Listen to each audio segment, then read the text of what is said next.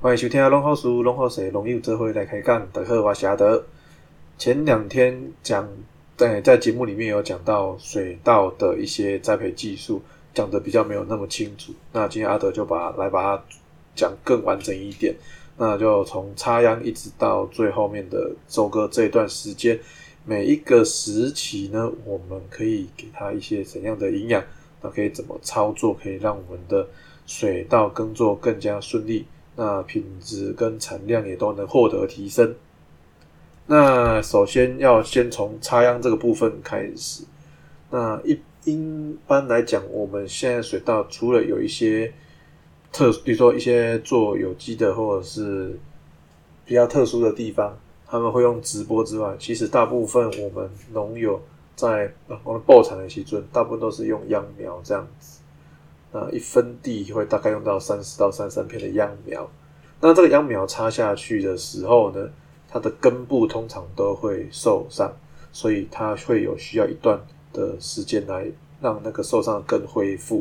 所以插秧之后呢，呃，要看气温的高低啦。如果是冬天，就是一起水到冬天插秧的话，大概会需要五到七天的时间来让受伤的根。慢慢恢复，这样子它能才能够正常的吸水吸肥，能够继续的生长。那如果是二期水稻的话，因为夏天植物水稻秧苗的生长速度本来就会比较快一点，所以二期水稻插秧之后，它比较合理的恢复正常生长时间，大概也会需要两天到三天。那二期水稻的缩短，呃，它的那个。恢复期比较快，影响可能不大。但如果是一起水稻的话，那个五天到七天的恢复时间，若能够缩短个两三天，那就可以让汤，我们就可以替农作物争取，要么就是提早两三天的采收的收成，或者是我们可以给多给它停两三天的生长时间，来让它的产量或者是品质能够有所提升。那这部分要怎么操作呢？哎，这个操作是有一点麻烦啊，不见得适合每一位农友听众的你们的习惯的做法。但是啊，大家就听听参考一下。在插秧之前呢，我们会用一些开根的营养剂，还有一些能够促进植物恢复，让它的愈伤愈伤口的愈合更快的一些，比如说生物刺激素，或者说是一些比较特殊的肥料营养剂。配就是开根加恢复这两种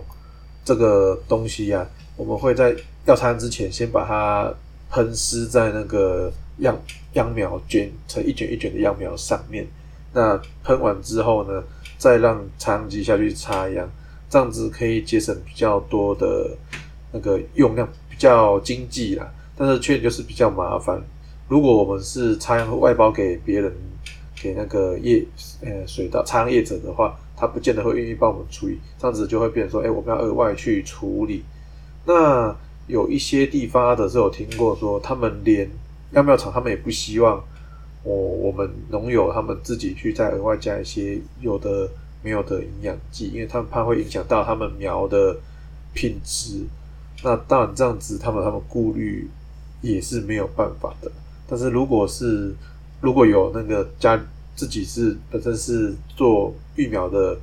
那个听众啊，诶，阿德这招你们可以参考看看，在你们要出杂芽之前呢，先把它用开根跟一些促进愈伤、愈伤口愈合的一些营养剂啊，可以预先处理一下，这样子送到农民、送到你客户的手上的时候，他就会觉得，哎，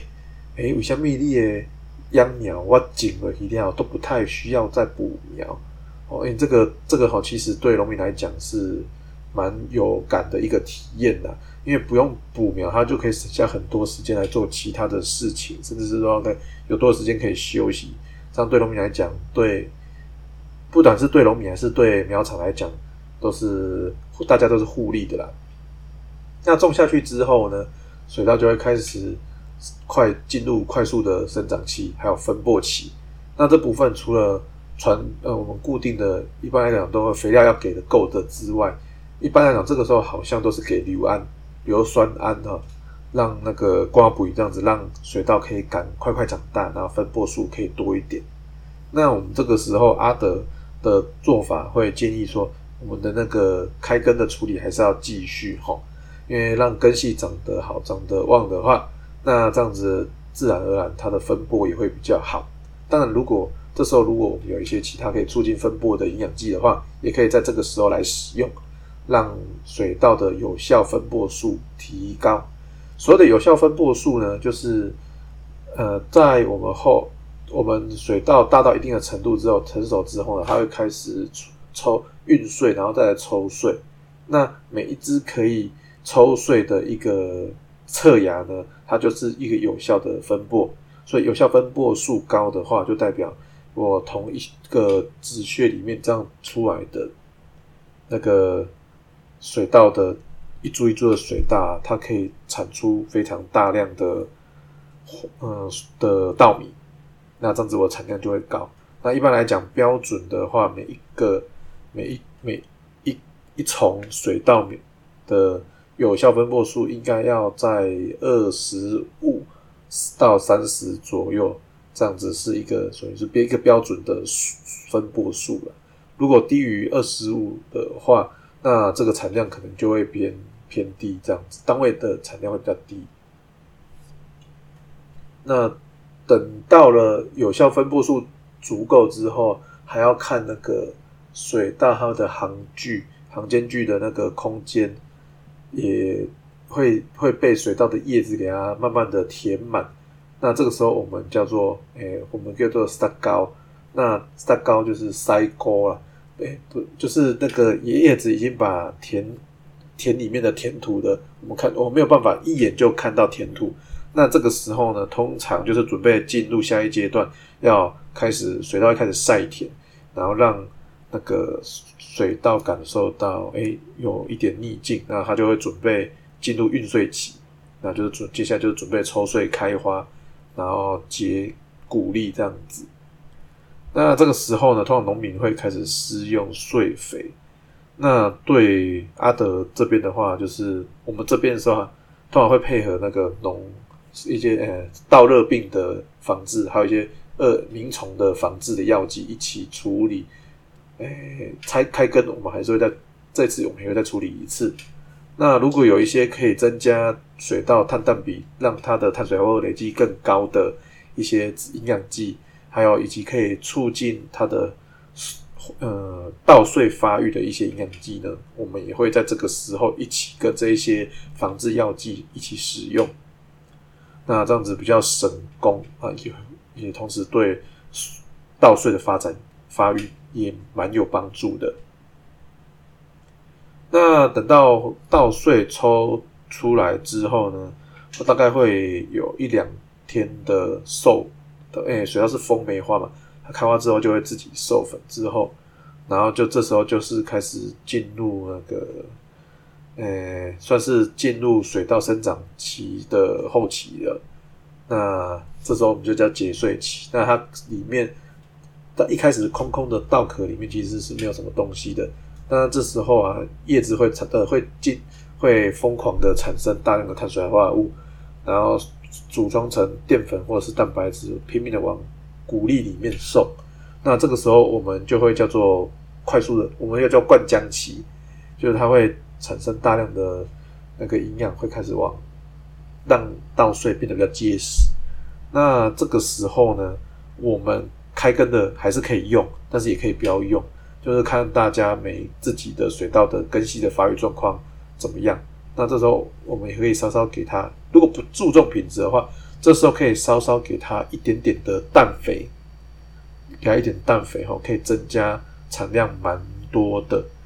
那只是它品质相对就是会被牺牲掉啊。如果我们是要做品质的话，那我们就可以给它一些高碳的营养，让它的那个碳水化合物的合成与蓄积量可以更。多，那这样子的稻米的品质相对来讲就会比单纯给它一些氮肥来来说会来得好。那到后面的卤熟期的话，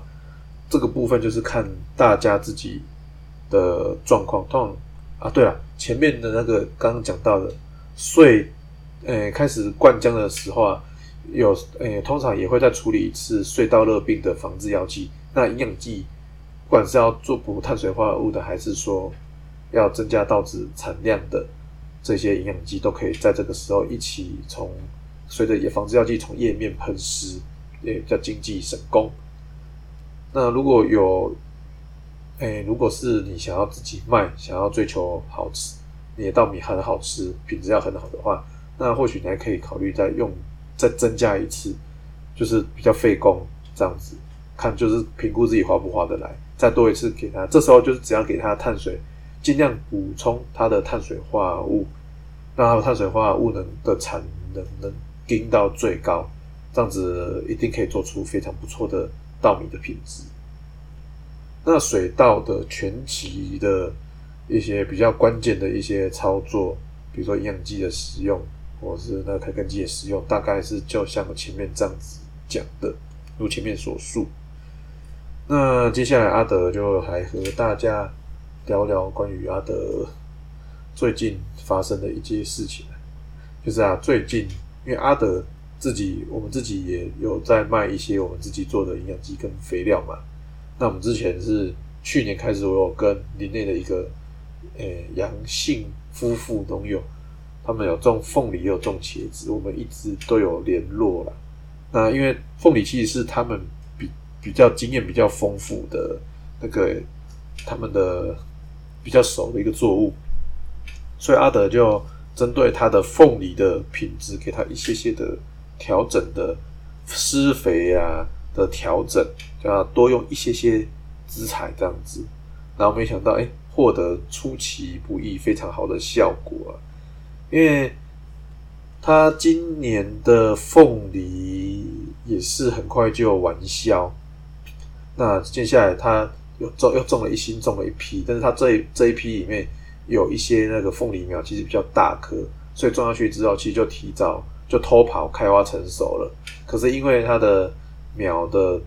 因为它偷跑嘛，所以就代表它其实还不够健壮，所以结出来的凤梨就比较小颗。啊，不过他还是有很认真的用我们的照我们的方式去施应该用的肥，然后结果啊。他前两天他就打电话来跟阿德分享说，他们邻居跟他要了几只小小颗的凤梨回去吃，然后他想说那种这么丑，应该没什么商品价值吧？就一颗一颗凤梨，小小凤梨一颗十块钱，给他们卖他们这样子。哎，就没想到那一天晚上邻居就打电话来了，就问说：哎，你们家的凤梨还有没有？我妈妈很喜欢你们家的凤梨，你们家的凤梨很好吃，他这次要买十只。他就说啊，真的吗？他就说，他就觉得很不可思议了。所以啊，他又砍了十只，还送一只给他们隔壁的亲，给隔壁那个邻居吃啊。那这样子，他就觉他就觉得还蛮神奇的。那让他更惊讶的是，他也把这个东西给他的大伯带回去吃。然后没想到他大伯带回去北部之后啊。他大嫂吃到以后，就问他说：“哎，哎，那个某某某，你那个凤梨还有没有？哦，你你你嫂嫂，你大嫂说这个很好吃，她想要一些比较轻一点的东西来做凤梨茶。他听到就觉得，这个东西有真的有这么好吃吗？于是他就忍不住就杀了几只来吃。嗯，一吃下来，虽然小归小，但是吃起来跟之前那种标呃，他之前收的采收那一批大颗的标准的。”凤梨，它的风味一点都不输，一点都没有输给之前的那个凤梨啊，所以他就很，他就觉得非常的神奇、不可思议啊。那当当然，他也说他会更认真的按照阿德给他的建议，继续做出更好吃的凤梨。那希望大家有机会都可以来，阿德会把他们家的凤梨销售资讯抛在我们的。诶，脸书的那个粉丝专业了，我们脸书的粉丝专业叫做台湾的农好师与农好师，那就期我们就期待，拭目以待，这样子就把荷包准备好，等待呃杨姓夫妇他们好吃的凤梨呀。那至于凤梨怎么做好吃，我记得阿德前面好，我看一下，我记得阿德前面记得好像有我记得我之前好像有讲到凤梨要怎么做好吃啊，没有啊，有有有，上第五集就是又香又甜，让人回味无穷的凤梨。那边其实阿德有稍稍的提到，就是那个碳水化物适时的补充啊，还有那个钾肥适时的补充是很重要的。只要能掌握这两个原则，这两个大大的关键，保证大家都能种出最好吃的凤梨。那今天的分享就到这边，嗯，阿德下次再想想看有没有什么有趣的议题再来跟大家分享。那谢谢大家的收听，大家晚安，拜拜。